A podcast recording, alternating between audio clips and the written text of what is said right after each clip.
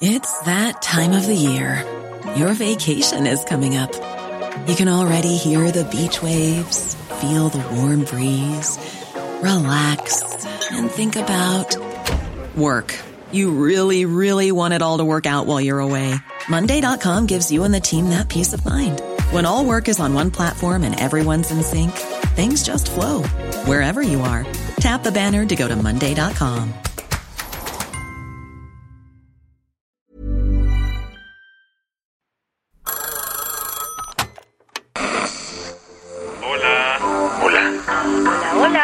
¿Estás ahí? ¿Quieres saber lo que está pasando en tu país y en el mundo en pocos minutos? Te lo cuento. Te lo cuento, te lo cuento. Hoy es viernes, 6 de enero de 2023, y estas son las principales noticias del día. Te lo cuento.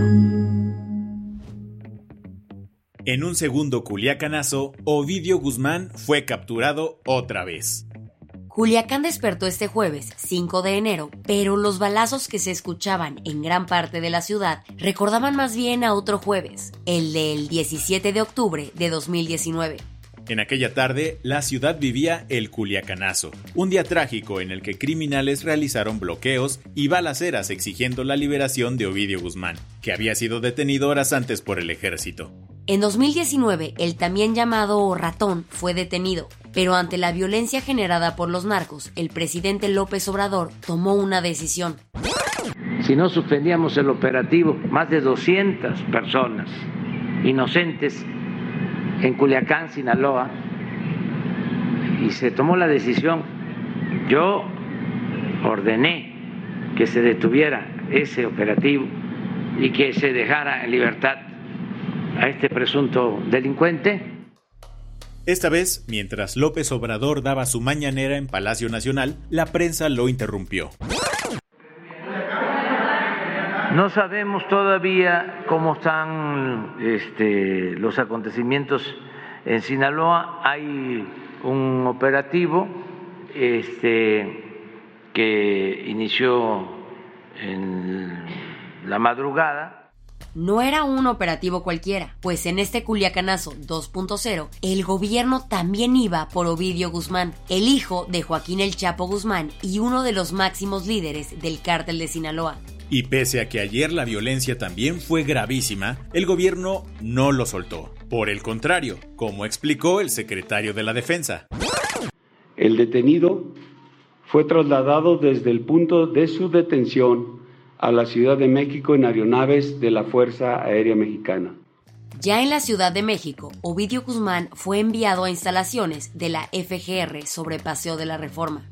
Mientras tanto, en Sinaloa, los criminales desataron el terror en Culiacán, Mazatlán, Los Mochis o Guasave para exigir su liberación. Tal vez recordando que ya les había funcionado antes. Especialistas en seguridad han calificado lo de ayer como actos terroristas. Y no es para menos, pues incluso un avión de Aeroméxico que iba a despegar de Culiacán recibió el impacto de una bala. Ovidio tiene cuentas pendientes con la justicia de Estados Unidos, así que probablemente sea extraditado. Pero ayer el canciller Marcelo Ebrard aseguró esto. Me preguntaban hace un momento, oye, ¿va a haber una extradición inmediata? No, no la va a haber, no podría ser. ¿Qué más hay? El Papa Francisco encabezó ayer el funeral de Benedicto XVI en el atrio de la Basílica de San Pedro.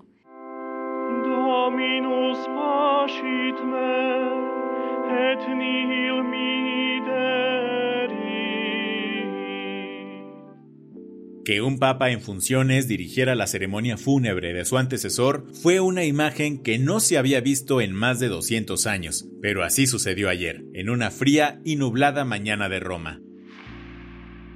Fue una ceremonia solemne en la que el Papa emérito Benedicto XVI fue sepultado. Joseph Ratzinger falleció a los 95 años el pasado 31 de diciembre. cerrando un periodo histórico de la Iglesia Católica en el que por primera vez hubo dos papas vivos.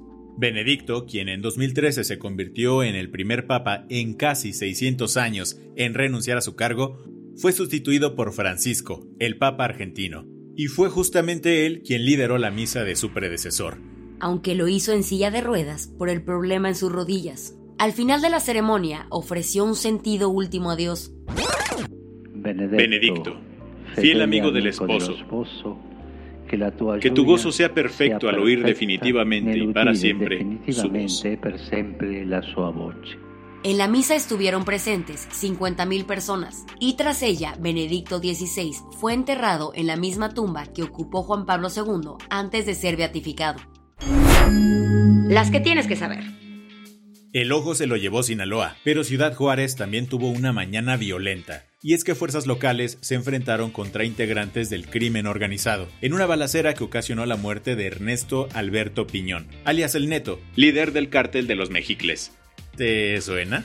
Sí, es el mismo que se fugó el domingo tras el motín en el Cerezo 3 de Juárez. Después de ser localizado en un domicilio al oeste de la ciudad, el neto fue gravemente herido tras un enfrentamiento a balazos con la policía y murió mientras era trasladado a la fiscalía.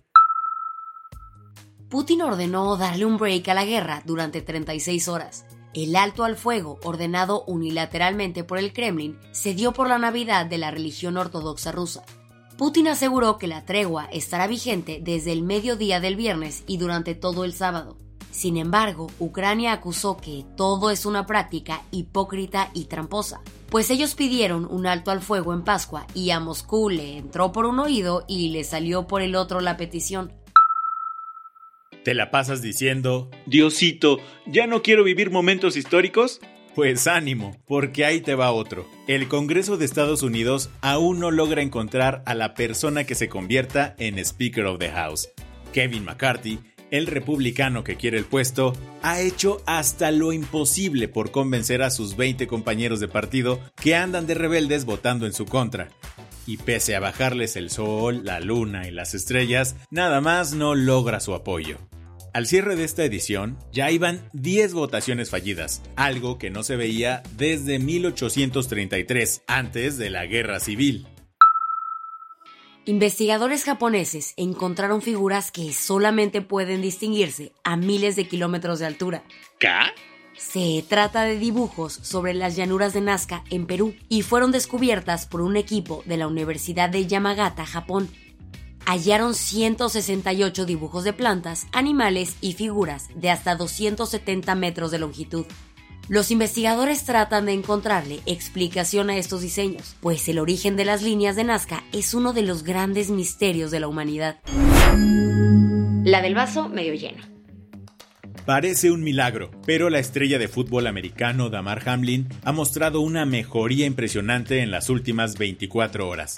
Su equipo médico confirmó que, aunque se mantiene conectado al ventilador, ya está comenzando a escribir, por lo que ha podido mantener contacto con sus familiares. Después de sufrir un paro cardíaco y ser reanimado en pleno campo de juego durante el Monday Night Football, los médicos y familiares de Hamlin confirmaron que neurológicamente está perfecto, sin secuelas evidentes.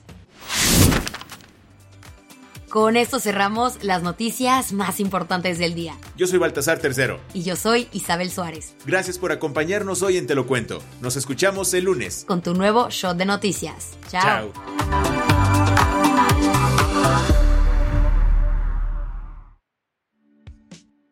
Este noticiero es una colaboración entre Te lo Cuento y Dudas Media. El guion de este episodio estuvo a cargo de Aisha Al-Yanabi y Ana Ceseña. La dirección de contenido es de Sebastián Erdmenger. Francis Peña es la directora creativa y el diseño de sonido está a cargo de Alfredo Cruz. Si quieres estar al día, nos encuentras como arroba Te lo Cuento en Instagram, TikTok, Snapchat y Twitter.